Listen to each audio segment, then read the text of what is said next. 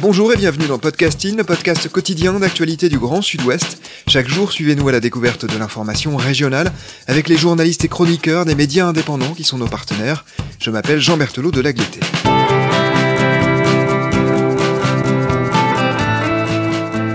Nous vous proposons aujourd'hui un épisode carte blanche, un article ou reportage sur un sujet fort mais qui n'est pas paru chez l'un de nos partenaires. Nous allons évoquer un documentaire qui passera ce soir à 23h sur France 3 Nouvelle-Aquitaine. Il sera ensuite disponible en replay. Il s'appelle L'éveil du désir et c'est vous qui l'avez réalisé. Bonjour Anaïs Feuillette. Bonjour. Nous sommes également en compagnie de celui qui a filmé et coécrit avec vous cette émission. Bonjour Vincent Vallon. Bonjour. Pour ce documentaire, vous êtes allé deux années de suite à la rencontre de six adolescents du Pays Basque, trois garçons et trois filles, Noah, Luna, Sacha, Louane, Ethan et Thomas. D'abord, qu'est-ce qui vous a donné envie de faire ce documentaire? Ben moi, ça fait longtemps que j'avais envie de travailler vraiment sur euh, sur ce moment de la vie où, le désir apparaît. Euh, alors c'est compliqué à filmer et de tomber pile à ce moment-là, mais en tout cas c'était vraiment l'idée de que c'est un moment de bascule dans la vie, un moment où on passe de, l'enfance à l'adolescence et, où il y a quelque chose de tellement massif qui prend euh, toute la place. Puis en plus je trouve que ces premières histoires d'amour finalement elles sont marque pour la suite et même quand on s'en rappelle des années plus tard, elles restent vraiment très très vives. Et euh, voilà, donc j'avais envie de voir aussi qu'est-ce que, est-ce que aujourd'hui c'était différent, est-ce que ça avait changé, est-ce que de, replonger là-dedans en tout cas. C'est Anaïs qui m'a proposé de faire un, documentaire sur les jeunes euh, à Biarritz et j'étais ravi de cette collaboration avec ma sœur parce que c'était la première. Et aussi, euh, j'adore cette région, je la trouve hyper belle. Donc j'ai tout de suite pensé que je pourrais faire de belles images. Oui, on ne l'a pas précisé et vos patronymes ne le laissent pas deviner, mais vous êtes bel et bien frères et sœurs. Comment avez-vous casté, sélectionné en quelque sorte les six héros de votre documentaire? Donc au début, on a essayé de, de contacter des assos euh, qui étaient sur Biarritz, et au final, euh, on a vu que le plus simple c'était d'aller directement sur Instagram. On mettait euh, la géolocalisation à, à, Biarritz et ses alentours. Et euh, du coup, grâce à Instagram, on voyait un peu des posts de, de jeunes et j'en ai contacté certains qui avaient l'air intéressants. Et euh, on les a vus ensuite en descendant. Et après, une fois qu'on était sur place, on a aussi contacté des jeunes euh, qu'on croisait dans la rue. Par exemple, il y a le, le principal groupe euh, du documentaire. On l'a rencontré dans un parc. En fait, Instagram, ça nous a permis vraiment de prendre des premiers contacts, de voir parce que là, dans le film, il y a surtout six personnages principaux et puis après un petit peu leur, leur entourage et leurs copains et tout. Mais euh, finalement, on en a rencontré beaucoup plus. Et ceux qu'on a rencontrés par Instagram, c'est pas forcément ceux qui sont restés dans le film. Euh, vraiment, le groupe qui, on l'a, qui, qui est dans le film, on l'a trouvé par hasard et on a eu un coup de cœur en fait. Et euh, parce que finalement ils étaient à Biarritz, il faisait beau, mais ils n'étaient pas à la plage, ils n'étaient pas en maillot de bain, ils étaient euh, juste euh, en bas du phare à, glander, puis à, fumer, puis se raconter leur vie. Et, enfin voilà, ils avaient vraiment quelque chose de, rigolo et d'un peu décalé, de moins attendu. Je me souviens de tes poèmes et de la lumière yeux. Je me souviens de tes je t'aime que tu balançais comme des As-tu un jour voulu qu'on s'aime? Des pétales et des jours heureux savais-tu tous les problèmes? As-tu jeté les dés au feu? Au feu. C'était de l'or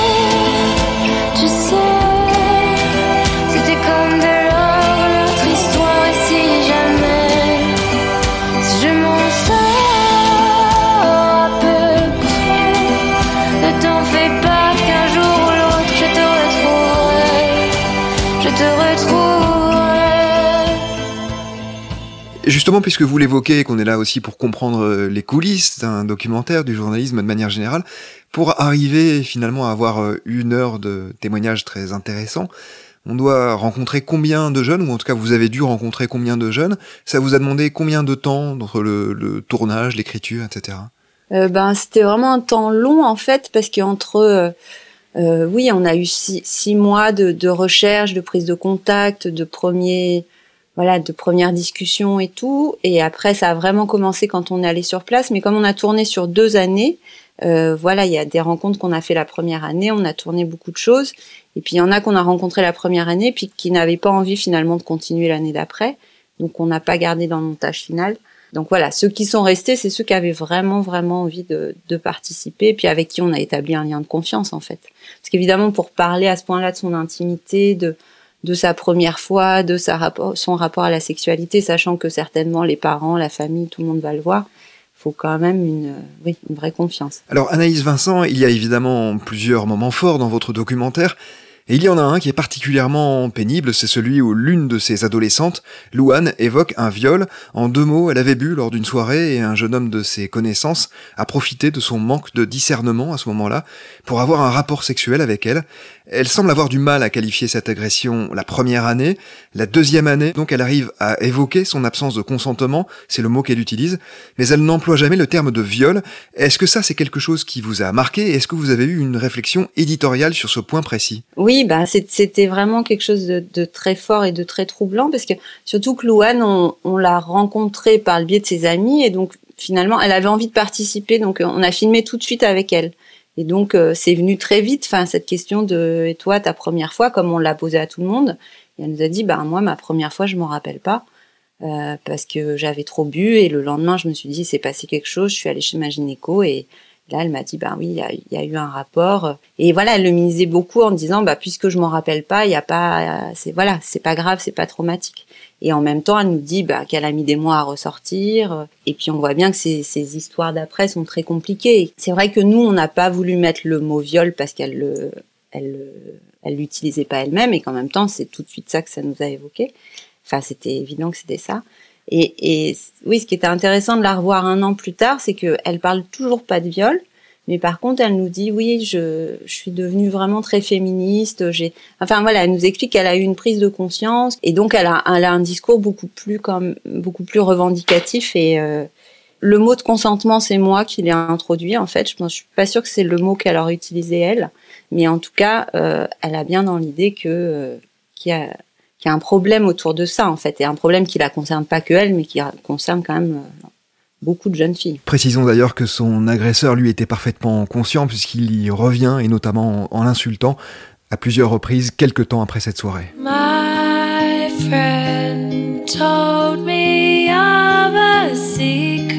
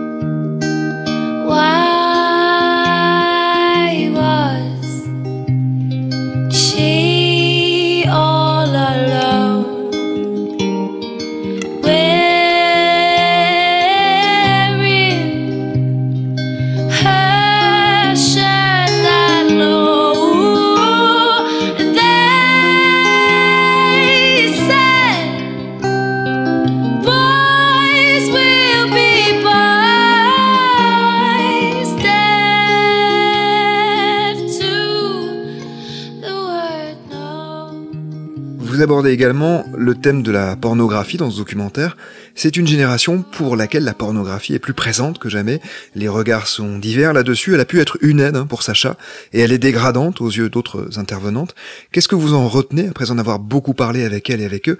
Est-ce qu'au fond c'est une thématique que l'on aborde différemment des autres générations selon vous? Ce qui en ressort, je trouve, à chaque fois, c'est la pornographie n'est pas forcément un problème. Ce qui est aussi grave, c'est l'éducation euh, euh, le, le, fait que ce soit aussi tabou et l'éducation qu'on fait autour et du coup le fait que des, des jeunes en fait peuvent euh, tomber dessus et, et, et s'éduquer eux-mêmes en voyant des images sans qu'on leur explique que c'est des images qui sont scénarisées, que ça se passe pas vraiment comme ça dans la vraie vie et tout. Et je trouve que ça, ça montre surtout ça qu'en fait euh, on, on, on, laisse des, des jeunes voir ça et que ça, pour certains, il va y avoir des comportements qui vont penser que c'est ça se passe vraiment, c'est aussi trash dans la vraie vie, que c'est c'est aussi direct et du coup ils vont avoir des réactions bizarres, ils vont être un peu un peu bizarres on va dire avec leurs partenaires alors que si on les éduquait, si on leur apprenait euh, euh que c'est que c'est c'est une partie intéressante de la sexualité mais que c'est pas non plus la vraie vie, je pense que ça, ça aiderait beaucoup, quoi.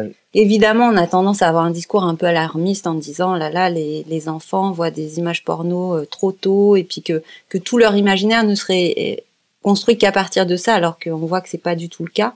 Alors effectivement pour Sacha, parce que lui, il se pose beaucoup de questions sur son orientation sexuelle et il dit qu'il est bi, mais donc euh, il y avait la question de l'homosexualité et, il dit bah finalement c'est là que j'ai vu comment ça pouvait se passer. Enfin c'est la seule représentation que j'avais, donc il dit finalement c'est quelque chose qui l'a aidé. Je trouve que c'est intéressant. Et euh, et après sur euh, les garçons, voilà, ce qui revient souvent, c'est quand même ils ont bien conscience que les rapports dans le porno sont euh, voilà, un rapport de domination des hommes sur les femmes, enfin un rapport sur, dans lequel ils n'ont pas forcément envie de se reconnaître ou de s'identifier. Et les filles, ce qu'elles nous disent aussi, elles nous disent, euh, bah, de toute façon, euh, on sait bien que le porno c'est pas la vraie vie et que, bah oui, on en a vu, mais c'est pas, on nous a tellement dit que c'est pas comme ça que ça se passe dans la vie que c'est bien quoi. Le problème c'est pas le porno, c'est qu'en fait le porno est juste révélateur des rapports existants dans la société et que les rapports de domination et les rapports de ils continuent à perdurer dans nos sociétés et donc on les retrouve aussi dans le porno. C'est finalement une vision plus forte de ce qui se passe par ailleurs dans la société. Oui, et pour poursuivre euh, sur ce thème, il y a en tout cas indéniablement une différence avec les adolescents euh, d'hier. C'est l'hyperconnexion de ceux d'aujourd'hui, leurs outils technologiques et leur facilité à s'en servir.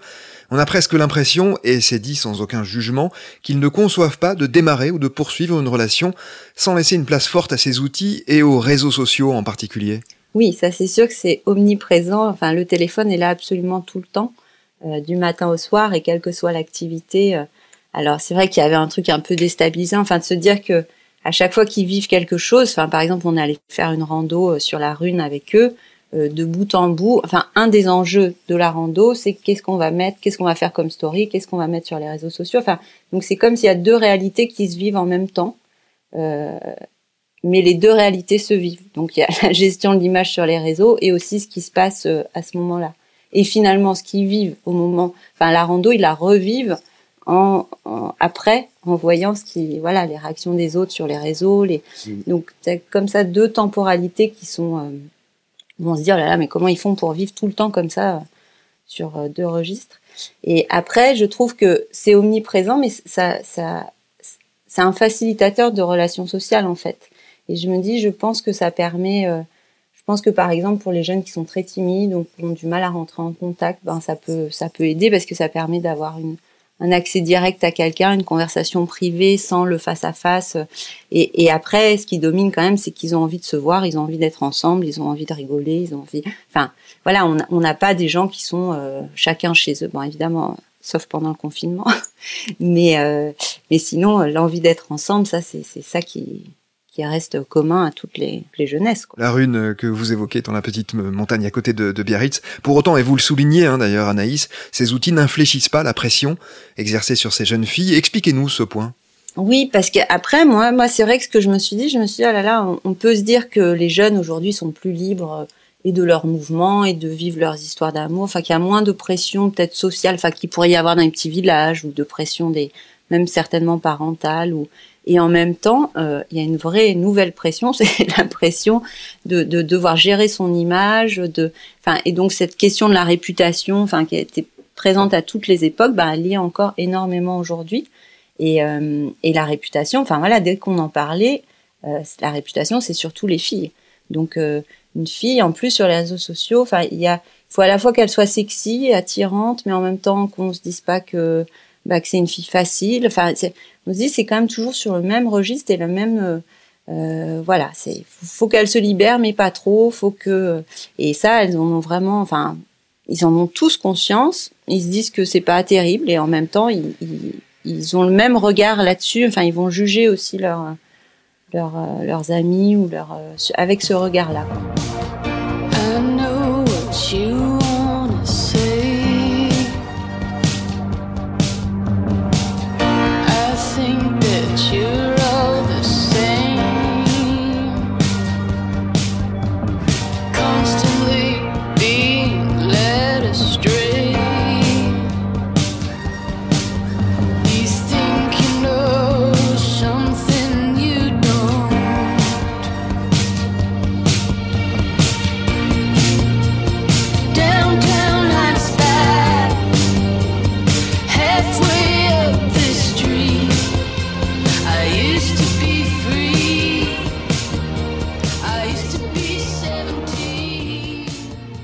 La fin de votre documentaire, vous demandez à ces adolescents où ils se voient dans 10 ans.